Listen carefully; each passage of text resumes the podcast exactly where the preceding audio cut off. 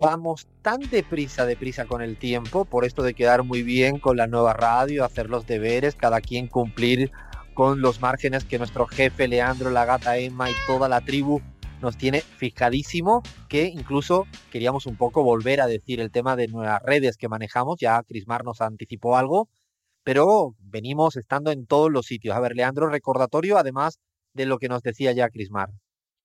Alfredo, además de podernos escuchar durante la semana por Radio Cat, Evox, SoundCloud e incluso en nuestra página web radiolapizarra.com, nos pueden escribir en nuestras propias redes sociales. En Twitter estamos como La Pizarra OK, y en Facebook estamos como Radio La Pizarra y nos pueden encontrar también en Instagram como Radio La Pizarra.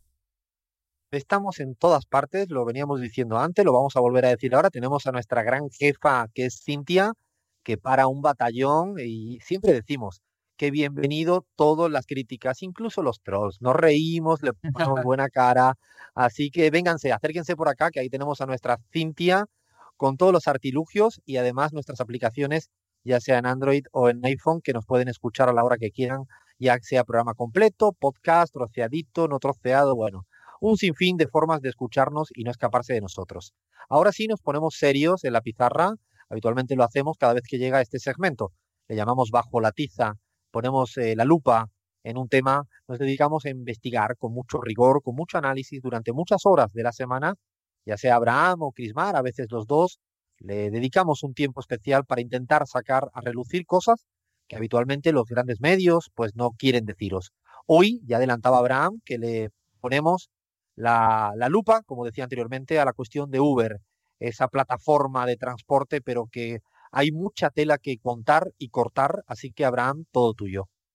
Así es, Alfredo. Hoy ponemos bajo la tiza al gigante Uber, la famosa aplicación que amenaza con precarizar el servicio de transporte urbano en el mundo entero. Y esta vez, compas, quisiera arrancar rápidamente con una crónica muy corta, pero me parece que es oportuna y por demás elocuente para introducir el tema. Lunes 5 de febrero del año 2018. Estamos hablando exactamente de un año atrás un taxista y conductor de limusinas profesional de la ciudad de Nueva York llamado Douglas Shifter hizo su último viaje al área del Bajo Manhattan. Varias horas antes había publicado en su cuenta de Facebook una acusación contra las autoridades políticas por permitir que empresas como Uber desmantelen la industria del taxi de la ciudad y dejen sumidos en la pobreza a miles de conductores de taxi, entre los que se encontraba, por supuesto, él mismo.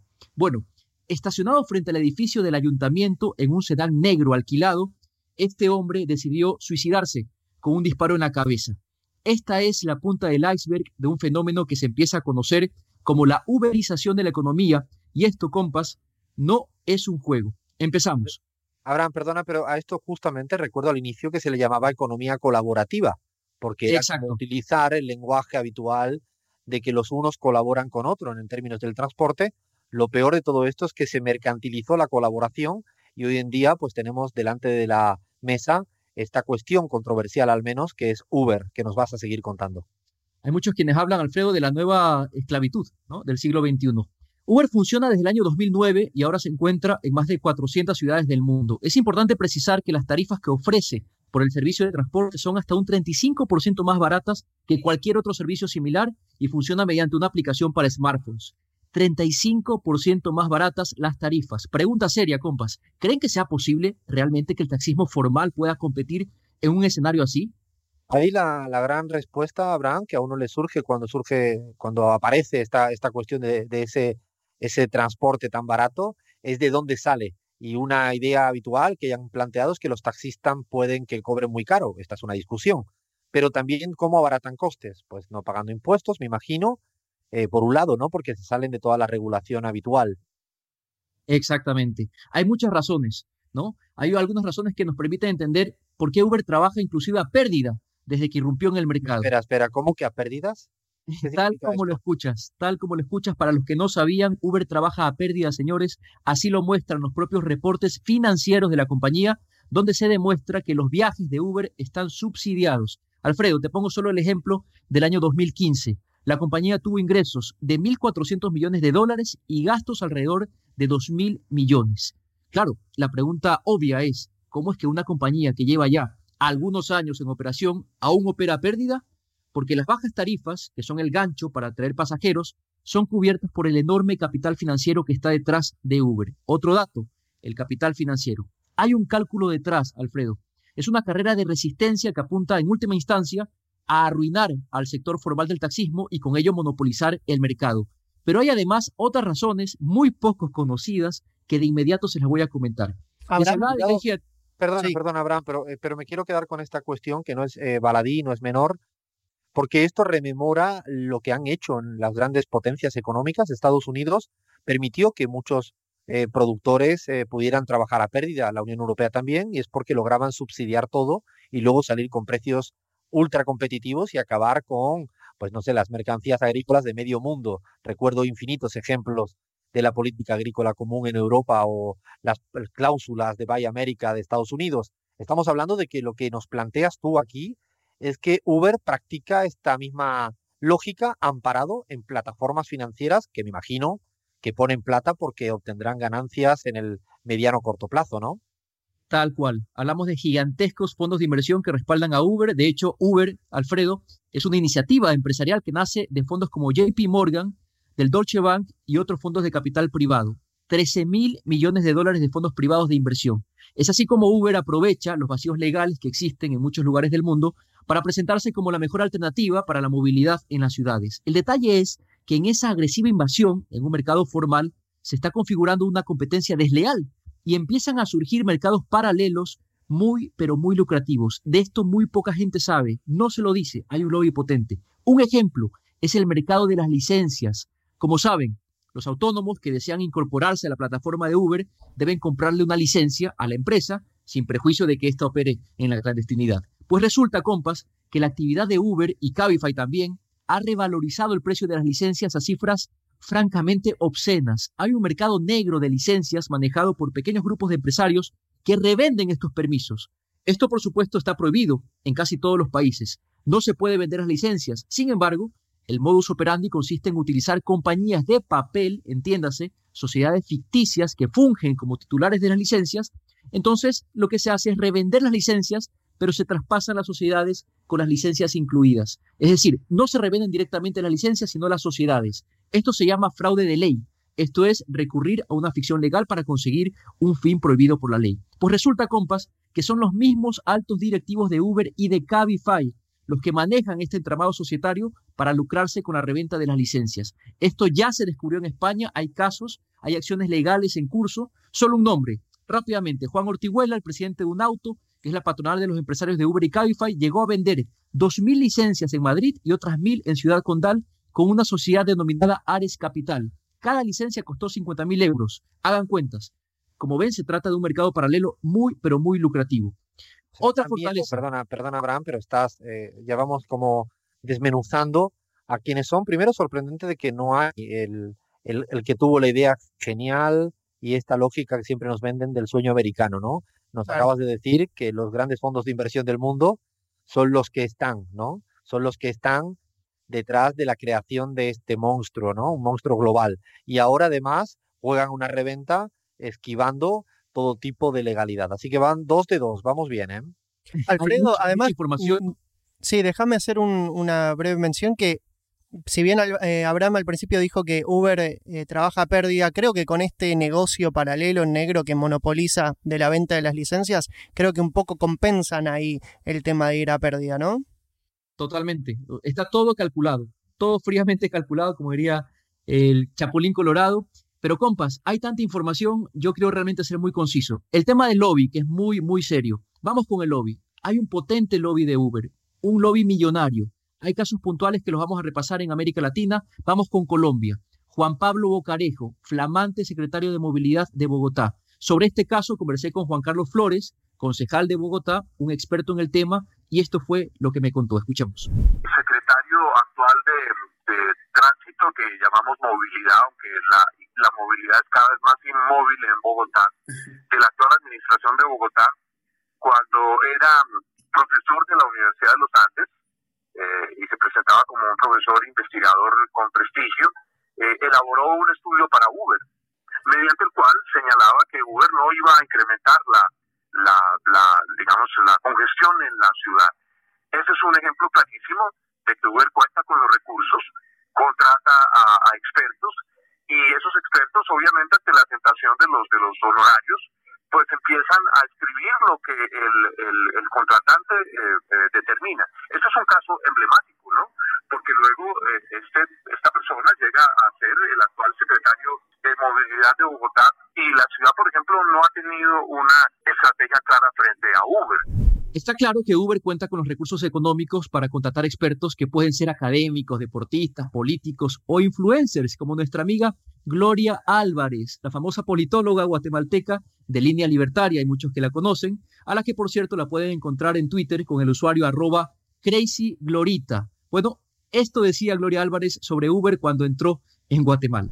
Yo creo que al final hay que abrir el mercado a las posibilidades de la competencia y que cada quien decida. Ahí es donde genuinamente se ve qué tan nacionalista es el consumidor y si realmente el servicio del taxi le gusta o no le gusta.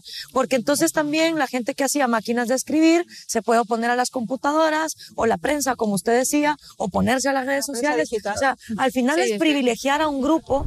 Es decir, Abraham, que pareciera que hay una gran orquesta, ¿no? Una buena sinfonía de gente que le hace gran publicidad, por un lado, como este influencer, pero por lo que decías, incluso el caso colombiano, cargos públicos que están involucrados directamente porque son juez y parte, determinan cuál es la política de transporte de un sitio y tienen el business directamente en ese sitio. Tráfico de influencias, compa. Y para dejarlo suficientemente claro el tema del lobby, fue el propio fundador de Uber, el polémico Travis Kalanick, quien dijo en una entrevista concedida a la revista norteamericana de New Yorker, abro comillas, Estamos en una campaña política. Nuestro candidato es Uber y nuestro opositor es un idiota llamado Taxi. ¿Se puede ser más claro? Yo creo que no. Como un dato de color, tan solo comentarles que Kalanick fue asesor económico de Donald Trump, para que vean a dónde llega el lobby de Uber, y que no dejó su puesto en Uber tras llegar a la Casa Blanca. De hecho, uno de los escándalos más patéticos que enfrentó la compañía se produjo cuando Trump aprobó una orden ejecutiva sobre inmigración. Este hecho, como recordarán, produjo la paralización de muchos sectores, incluido el taxismo, donde hay una importante fuerza laboral inmigrante. Bueno, resulta que esta huelga de taxis compas fue aprovechada por Uber para posicionar su imagen.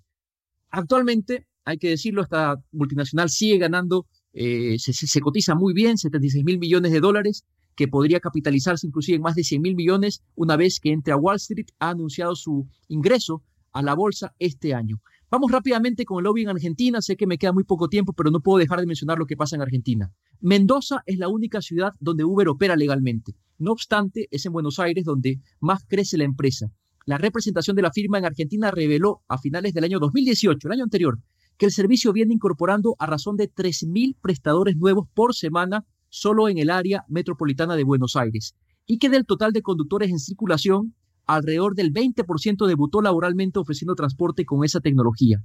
Juan Lavaki, este es el nombre, director de comunicaciones de Uber en Argentina y Uruguay, es el responsable del lobby en este país. Diputados como Gabriel Solano apoyan de frente la implementación de la ley Uber.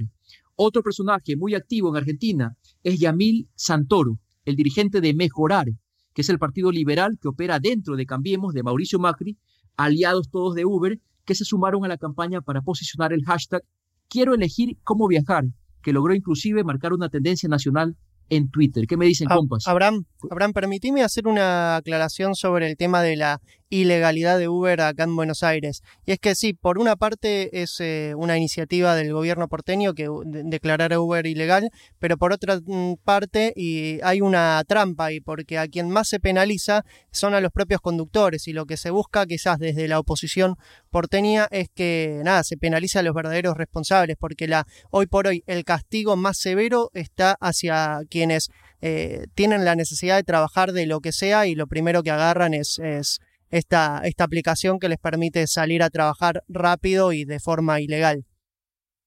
Yo quiero decir algo eh, al respecto de lo que plantean tanto Abraham como Leandro. Primero, aclarar que desde nuestro programa de radio, en nuestra investigación, no está criminalizando en absoluto la actividad de la cantidad de gente que trabaja eh, como transportista en, Uber. Todo lo contrario.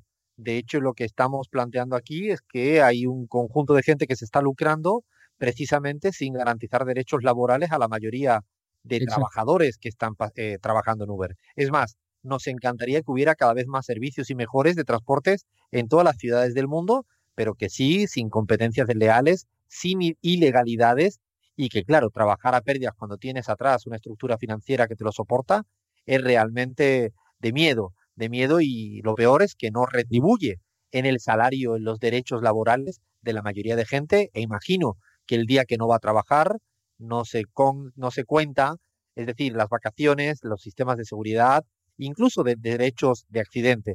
O sea que dejemos claro que no vamos por esa vía. Estamos precisamente intentando desmantelar un entramado que además tienen lobistas políticos, como nos decías, Abraham. Lo de Argentina que cuentas da miedo y la presencia de la Casa Blanca también. Sí, compa, solo para finalizar, decir que el único que se frota las manos en este gran negocio se llama Uber. Pierden los autónomos y pierden también los taxistas que precarizan su trabajo, que prestan su fuerza laboral para ser pagados de una forma realmente miserable. Uber es el único que gana en este juego. Me quedo con el dato que diste al principio para, para cerrar este nuestro bajo la tiza. Es claro, si surge así, trabajan a pérdidas. Así, si yo tuviera atrás esta plataforma financiera que me cubre cualquier cosa, salgo mañana a vender lo que sea, al precio que sea, porque tengo al papá JP Morgan pagándome la diferencia. Así que hoy le hemos dado un espacio importante a mirar otra arista más de este grande, de este monstruo que hoy en día es Uber. Insisto, no estamos hablando de los trabajadores de Uber, sino de los propietarios de esta plataforma tan gigante y que da miedo. Nosotros seguimos en la pizarra.